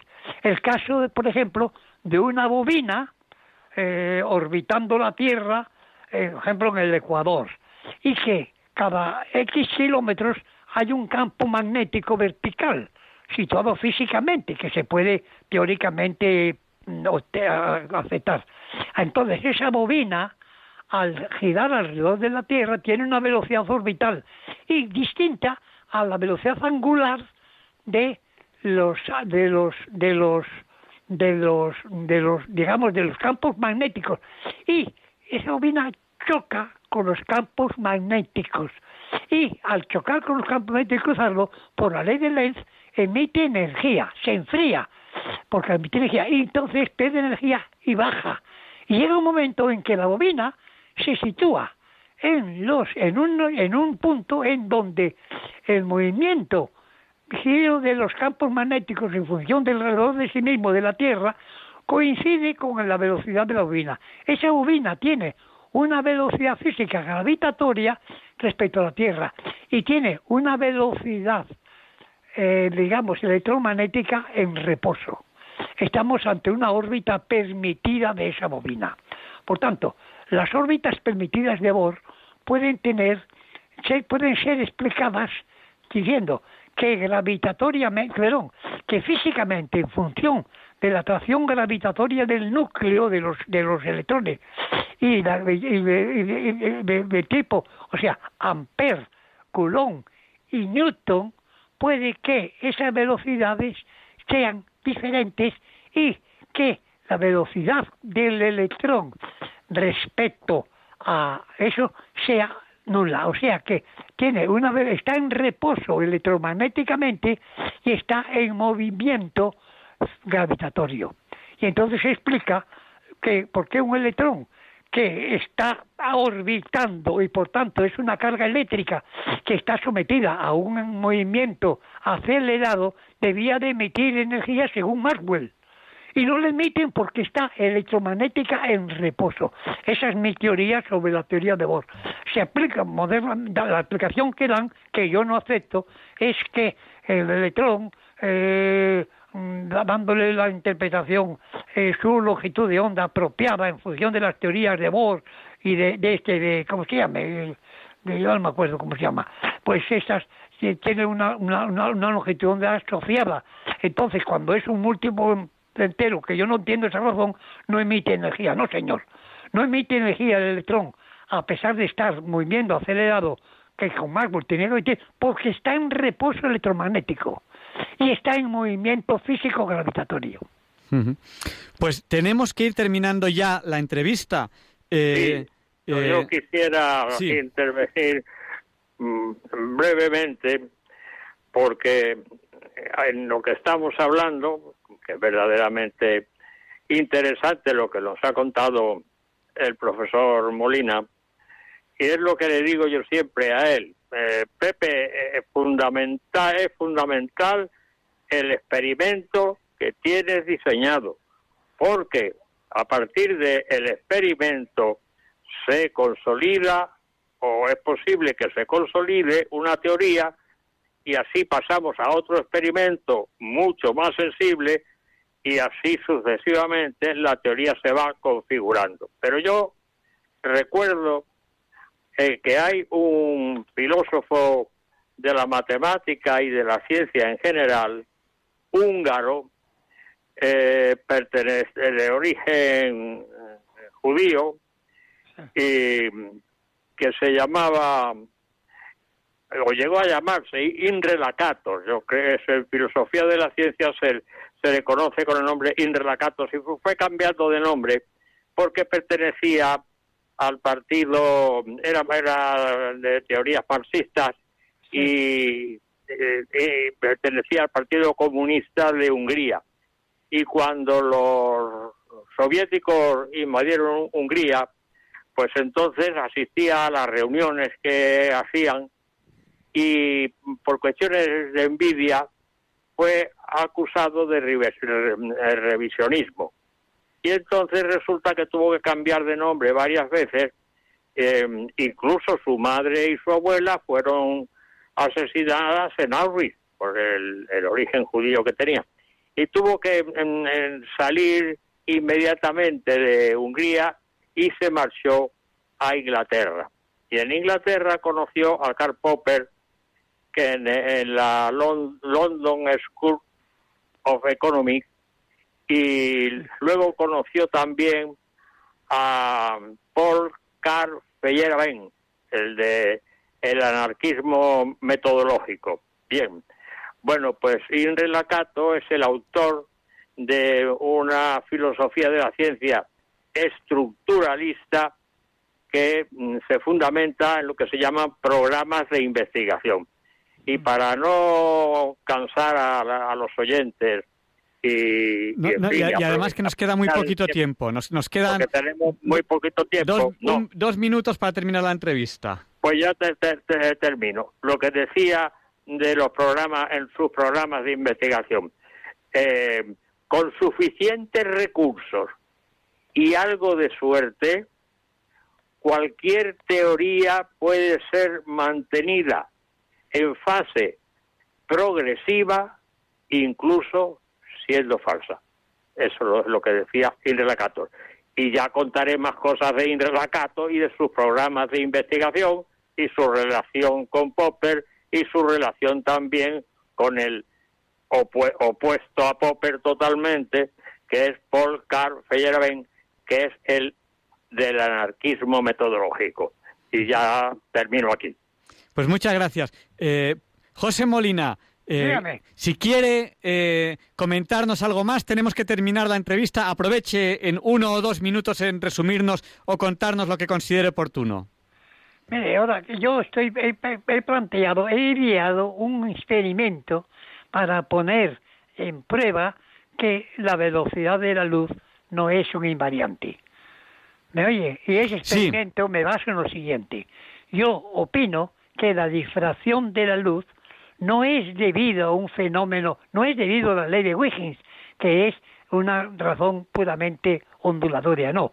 Es debido a que la luz, que es una lluvia atomizada de energía, esas porciones de energía que son vibrantes, esa lluvia, tienen, cambian de velocidad en las proximidades en el borde del objeto que hace la sombra, por la intensidad física diferente de los átomos de la superficie que hace la sombra. Y entonces se desvían, se desvían, digamos, por cambio de velocidad. Es un desvío por refracción. O sea, como un desvío, digamos, en cierto sentido óptico. Como explico yo, la desvío de la luz al pasar junto al Sol, el experimento famoso que se hizo, que lo dedujo Einstein en función del principio de equivalencia, y yo rechazo esa explicación. Y tuvo suerte, se acertó en el resultado, pero no por la razón que él decía. La luz se desvía al pasar junto al Sol porque las capas físicas de la atmósfera del Sol, del vacío, eh, capas, eh, digamos, eh, tienen distinta densidad y la luz cambia de velocidad y entonces se verifica un desvío óptico por cambio de velocidad donde la el ángulo de incidencia de cada capa, de capa a capa, y el ángulo de, refra- de, de- de refracción sigue la ley de los senos. Seno de inci- la coincidencia partido por seno de la coincidencia es igual a velocidad antes en la, en la, eh, antes de, de- de- y la velocidad de- al pasar el objeto. Y esa es la razón que o motivó el desvío de la luz que se apreció tal como había previsto Einstein, pero que Einstein lo predijo de una manera equivocada y aceptó por casualidad. Pues muchísimas gracias y otro día seguiremos hablando de temas tan interesantes. Gracias Bueno. y buenas noches. Bueno, muy bien, Buenas noches. Adiós entonces, ¿eh? Adiós, gracias. José Manuel está ahí. Sí, sí, despídete Sí, de él. eso. Javier Ángel, Dime. Bueno. gracias, gracias, gracias por tu colaboración, gracias por tu presentación y a Pepe Molina, mi buen amigo Pepe Molina, que tanto hemos eh, tenido actos culturales en el Ateneo, en el Instituto de la Ingeniería, Y hemos En fin. participado además, ¿no? ¿Eh? Sí, sí, sí, con personalidades importantes formando par- parte de las mesas redondas que organizábamos. Eh, sí, sí, en sí, medita- meditaciones físicas y metafísicas y su proyección cósmica que hacíamos todos, eh, lo hacíamos todos los años y que si Dios quiere seguiremos haciendo. De manera que gracias Pepe por tu participación Bueno. y cuenta cuenta con mi amistad y mi admiración Muchas gracias. por Igual siempre, Pepe. te, te Muchas contesto, gracias. eh, te contesto en la misma de la misma concepción. Gracias a ti por tu amistad y por tu apoyo, ¿eh? Bueno, gracias, Pepe. Un abrazo muy fuerte a los dos. Adiós, adiós. Muchas gracias. Adiós, igualmente. Adiós, gracias. Adiós. Adiós. Y a continuación, Luis Antequera presenta la sección de efemérides hoy, que es 18 de marzo, no es un día cualquiera.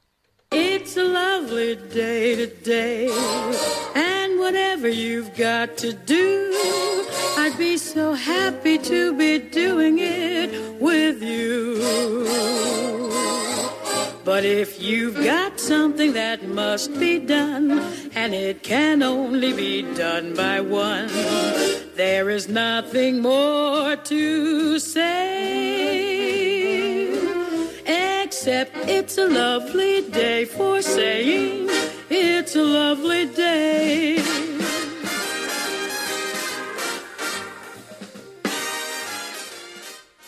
No, Javier Ángel, no directos compañeros de Diálogos con la Ciencia, no, queridísimos oyentes de Radio María, claro que no es un día cualquiera, ningún día es un día cualquiera, y este 18 de marzo, que nos disponemos a comenzar ahora mismo, tampoco porque en fecha tal, pero del año 37, muerto dos días antes el emperador Tiberio, el Senado romano proclama a Calígula, el hijo del gran general germánico, muerto en batalla, de 24 años de edad, emperador de Roma.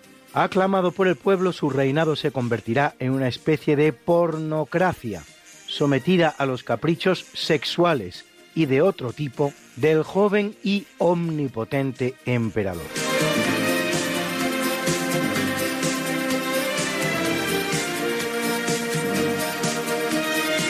En 1325, de acuerdo con la información que nos aporta Fray Bernardino de Sahagún, el historiador español que es la única fuente existente sobre la historia del México prehispánico, gracias a los testimonios orales que pudo recoger in situ, pues los mexicas, como cualquier otro pueblo americano, no conocían la escritura, se funda en México la ciudad de Tenochtitlán, en el lugar en el que los aztecas ven a un águila devorando una serpiente sobre un nopal, lo que interpretarán como la señal que debían recibir para fundar su capital.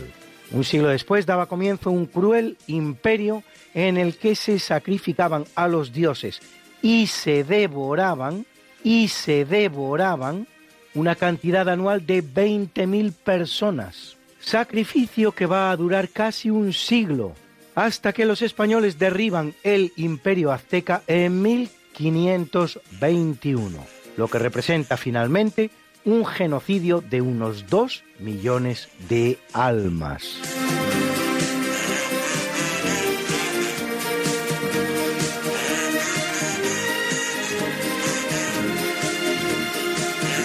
En 1852, Henry Wells y William Fargo fundan en Estados Unidos la Wells Fargo and Company, abriendo numerosos bancos y dedicándose al floreciente negocio del transporte entre el este y California, que sigue a la conquista de 2 millones de kilómetros cuadrados a México por Estados Unidos y la subsiguiente fiebre del oro.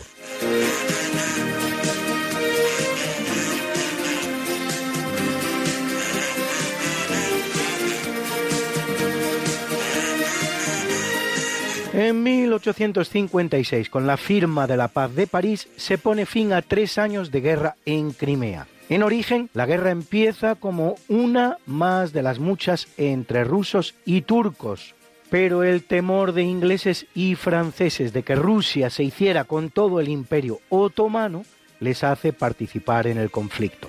El Tratado de París pone fin a la guerra con la victoria franco-británica y la derrota rusa, pero con escasos cambios territoriales en Europa. Luis, Luis, Luis. ¿Qué pasa, Mariate? ¿Les has recordado ya a nuestros oyentes lo de nuestro programa? Hija, qué susto, pues no, la verdad. Pues hay que hacerlo, Luis. Sí, amigos, porque todos los jueves a las 5 de la mañana, Luis Antequera, que es mi marido y esta servidora, estamos de nuevo con ustedes contándoles más y más historia, pero historia de la buena, con mayúscula. En el programa Esta no es una semana cualquiera, y con la mejor música. Mariate, es que a esas horas no están despiertos muchos de nuestros oyentes. Pues para todos aquellos que tienen la mala costumbre de dormir por la noche, siempre pueden entrar en el podcast del programa. Esta no es una semana cualquiera. Acuérdense, esta no es una semana cualquiera. Y escucharlo a la hora a la que más les guste escuchar la radio. Pues ya lo saben amigos, esta no es Una semana cualquiera. con Mariate Aragonés Y Luis Antequera. la historia como es. Y no como nos gustaría que fuera.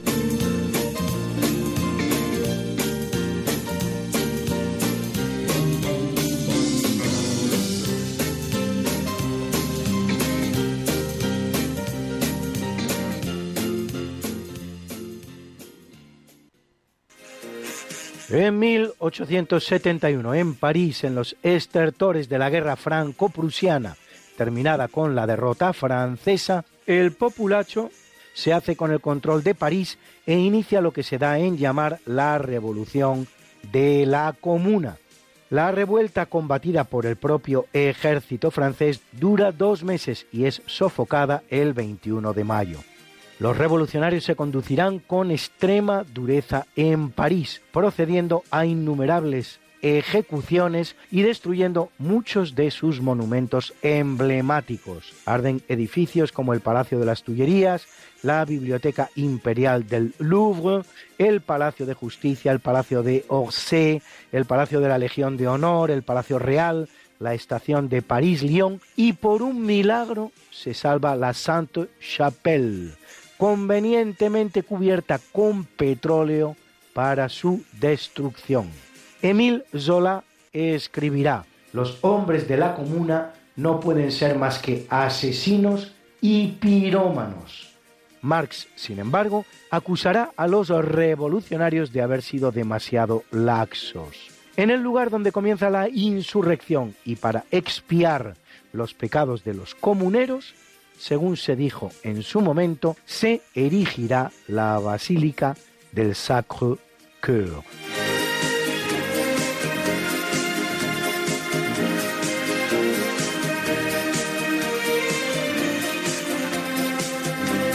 En 1937 el Papa Pío XI hace publicar su encíclica Divini Redemptoris contra el ateísmo comunista.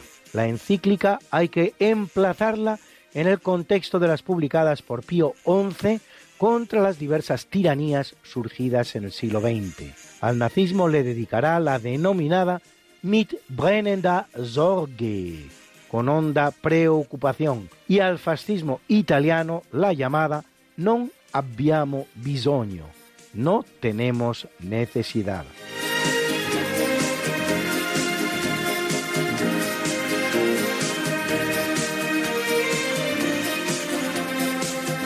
En 1962, hace pues hoy medio siglo, tras años de lucha del Frente de Liberación Nacional Argelino, FLN, fundado y dirigido por Ahmed Ben Bella, en Evian, Francia y Argelia, firman un armisticio que pone fin a la guerra de independencia argelina y los 130 años de dominación francesa.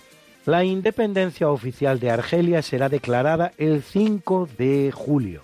El proceso hallará una fuerte resistencia por parte de los residentes franceses en el país magrebí, los Pieds Noirs, algunos de los cuales incluso organizarán un grupo terrorista, la OAS, Organisation de l'Armée Secrète, que dejará una cifra de víctimas que asciende a las 2.200.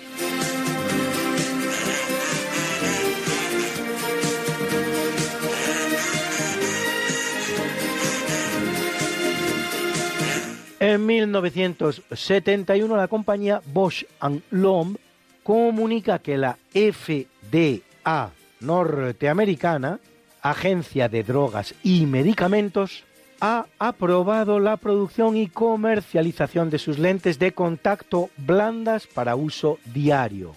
Acaban de nacer las comúnmente llamadas lentillas, que hoy, solo en España y a modo de ejemplo, utilizan 3 millones de personas, un 7% de la población.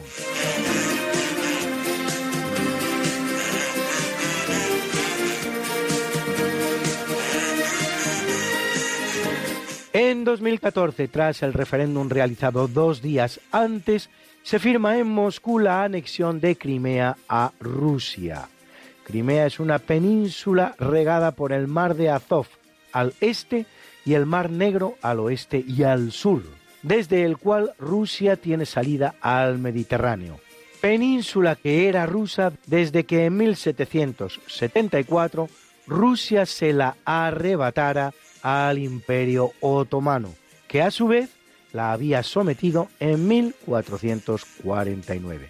Pero en 1954, sin mayor explicación, el líder de la Unión Soviética, sucesor de Stalin, Nikita Khrushchev, que era ucraniano, se la cede a Ucrania.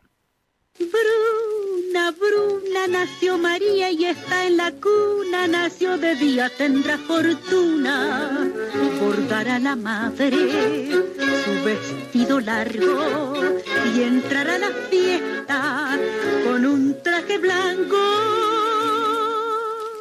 Y será la reina cuando María cumpla 15 años. Te llamaremos Negra María, Negra María que abriste los ojos en carnaval. En el capítulo del natalicio en 1496 nace María Tudor, hija de Enrique VII de Inglaterra, hermana de Enrique VIII, el uxoricida, y reina consorte del reino francés por su matrimonio con Luis XII de Francia, no sin antes haber estado comprometida tanto con Felipe el Hermoso de España y hasta con su hijo, el futuro emperador Carlos V. El matrimonio dura menos de tres meses por el fallecimiento del monarca francés, a cuya muerte casa María con el duque de Suffolk, Charles Brandon. Lo que son las cosas de la vida, la extinción de la casa Tudor con Isabel I dará paso en Inglaterra a la casa Estuardo, descendiente precisamente de esta María Tudor.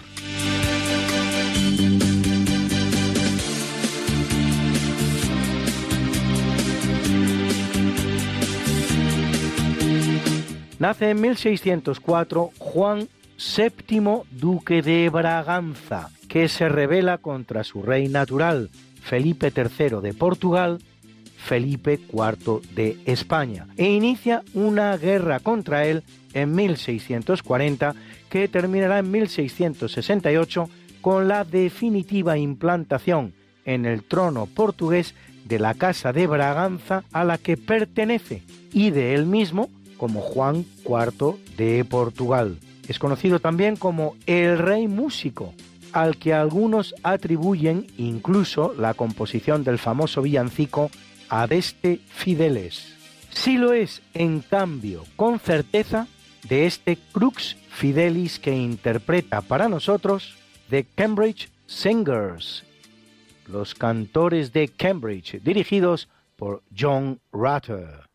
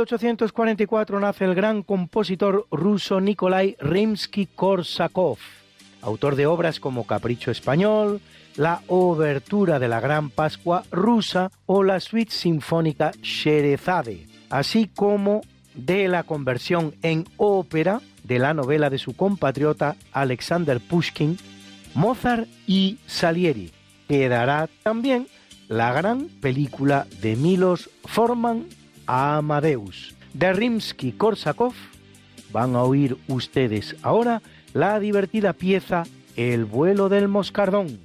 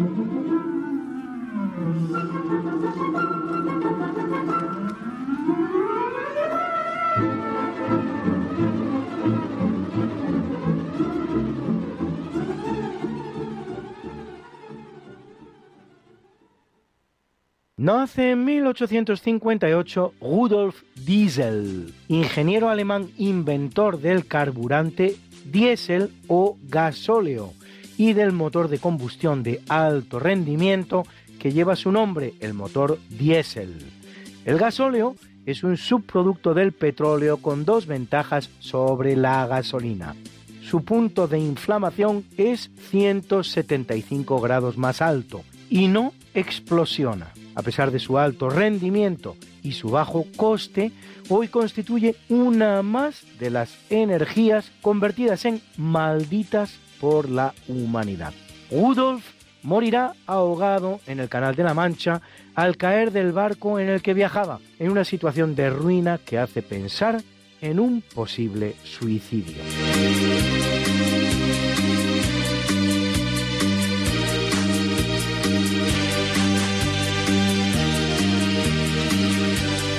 Nace en 1912 José Botella Yusia, ginecólogo e investigador español, fundador de la Sociedad Española de Fertilidad, profundamente antiabortista y provida, autor de obras como Endocrinología de la Mujer o Edad Crítica, Climaterio y Menopausia, así como de 600 artículos científicos, poseedor de la Gran Cruz de la Orden de Isabel la Católica y de la Legión de Honor de Francia.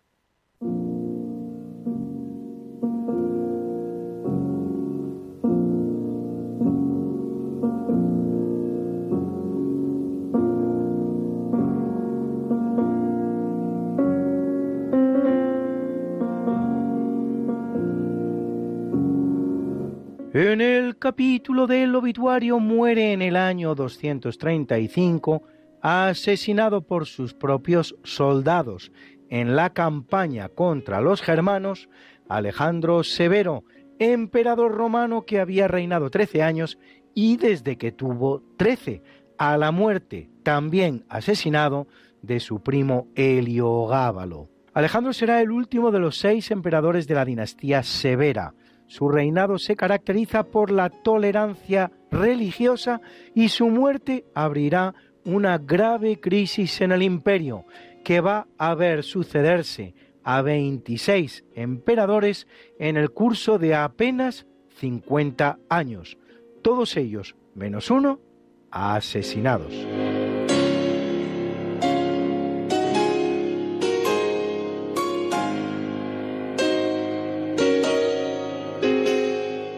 Muere en el año 1314 quemado en la hoguera Jacques de Molay, vigésimo tercer y último gran maestre de la Orden de los Caballeros Templarios, acusado de herejía, sacrilegios y otros delitos como sodomía que son los peores que cabe realizar en la época por el rey Felipe IV el Hermoso de Francia y el Papa Clemente V prácticamente prisionero del anterior, en Aviñón. Ya atado a la pira, Démole emplaza a los culpables de su condena al juicio del Señor en un plazo menor al año, que efectivamente se cumplirá al morir el Papa en un mes y el Rey en ocho.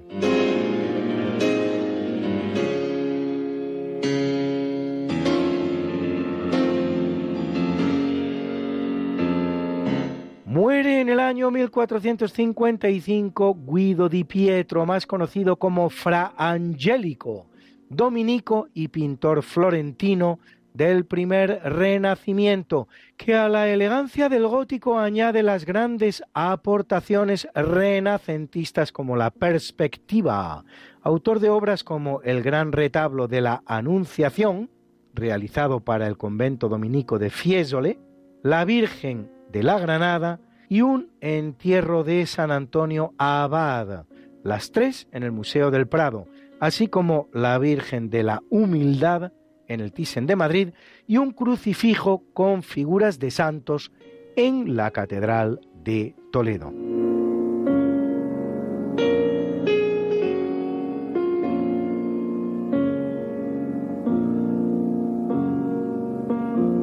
Fallece en el año 1584 Iván IV, apodado el Terrible, primer rey de Rusia en usar el título de zar, que es la rusificación de la palabra César, como Kaiser o Kaiser lo es en alemán, el cual reina durante 40 años implantando un régimen de terror que acaba dándole nombre contra la clase de los boyardos, gran reformador del Estado, sin embargo, y creador de la Gran Rusia tras sus conquistas en Polonia, Mar Caspio y Siberia. Hoy un movimiento ruso pretende que la Iglesia ortodoxa lo canonice, lo que naturalmente, y por fortuna, haya severa oposición.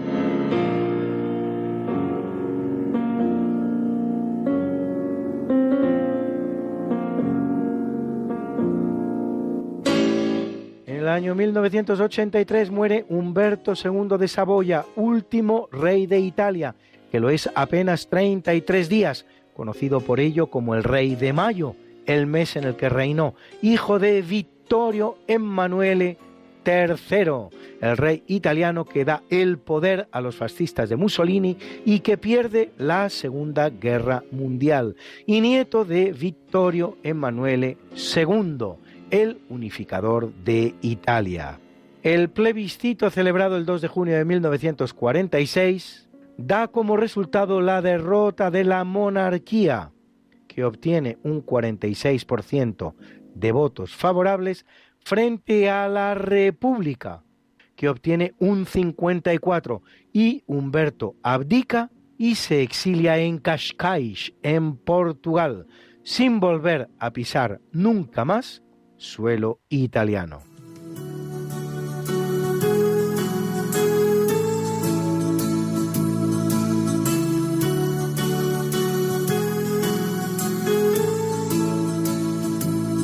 Y felicitamos hoy a Vicente Ramos, baloncestista español, excelente base del Real Madrid, sobrio e inteligente, ganador de tres copas intercontinentales, dos copas de Europa, nueve ligas españolas y siete copas del Generalísimo, así como medalla de plata en el Campeonato Europeo de Baloncesto 1973 que cumple 75, y a la actriz y cantante Queen Latifah, que cumple 52, a quien nunca hemos visto mejor que en el maravilloso musical Chicago, donde nos deja este precioso When You Are Good to Mama, cuando eres bueno para mamá, que escuchamos a continuación.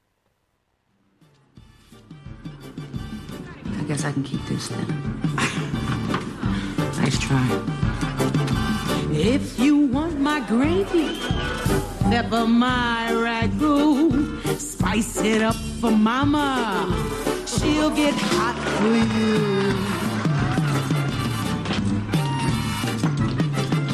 When they pass that basket, folks contribute too.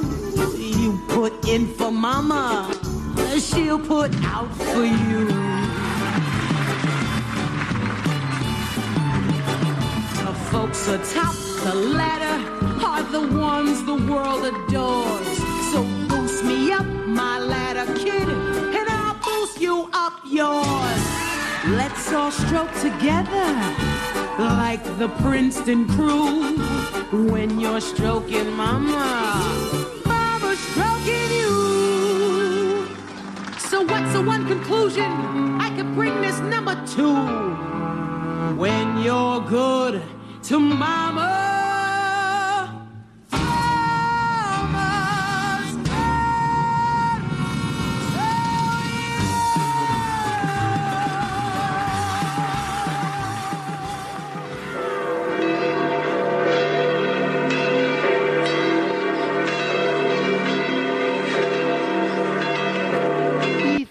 La Iglesia Católica a Trófimo y Eucarpio, mártires,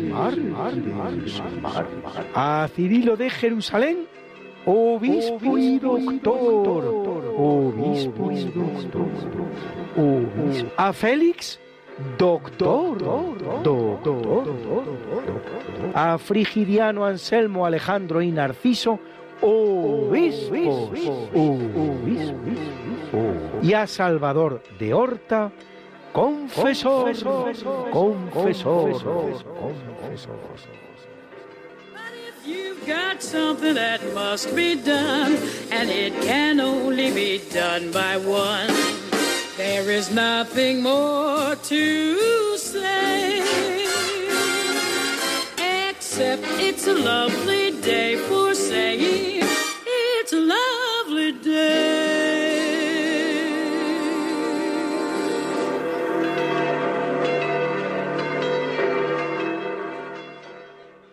Muchas gracias por haber compartido con nosotros estas dos horas. Les esperamos la semana que viene, si Dios quiere, no falten. Les dejamos con el Catecismo de la Iglesia Católica con Monseñor José Ignacio Munilla y le pediremos a San Juan Pablo II que interceda por nosotros para que se nos libre del mal. Por favor, no me olviden en sus oraciones. Gracias y buenas noches.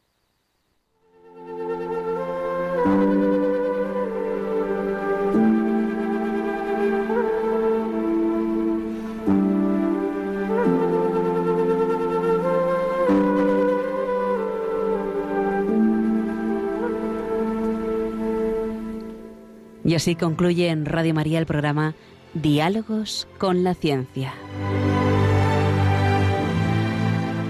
Dirigido por Javier Ángel Ramírez.